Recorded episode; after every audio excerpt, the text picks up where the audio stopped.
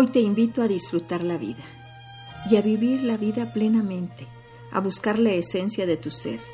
Aunque no existen recetas mágicas, podemos empezar con tres actitudes medulares. La primera de ellas es estar conscientes.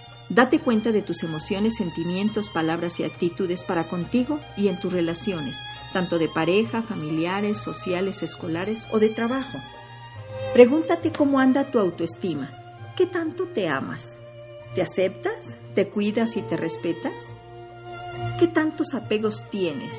¿Qué tanto dependes de lo que digan y hagan los demás para llenar tus vacíos? ¿Qué tan histórica eres? ¿Que vives en el pasado cargando resentimiento, tristeza y mucho dolor que te impide vivir el presente y disfrutar las oportunidades que te da el día de hoy la vida? La segunda actitud es hacerte responsable. Y lo eres cuando respondes con habilidad a la vida, cuando te rescatas a ti misma y recuperas tu poder interno, tu dignidad, tu respeto y la seguridad y confianza en tus capacidades. No olvides que Dios te dio el libre albedrío y solo de ti depende qué actitud tomas para elegir el estilo de vida que quieres. Esto te convierte en creador de tu propio destino.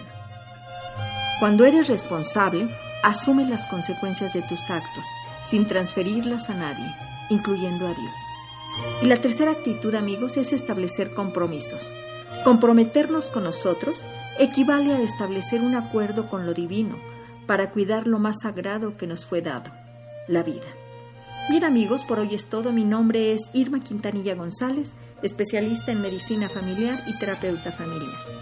Gracias por visitar mi página www.saludintegralvidayfamilia.com.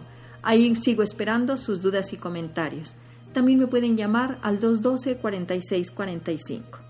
Deseo que todos aprendamos a disfrutar de la vida que nos tocó vivir. Muchas gracias.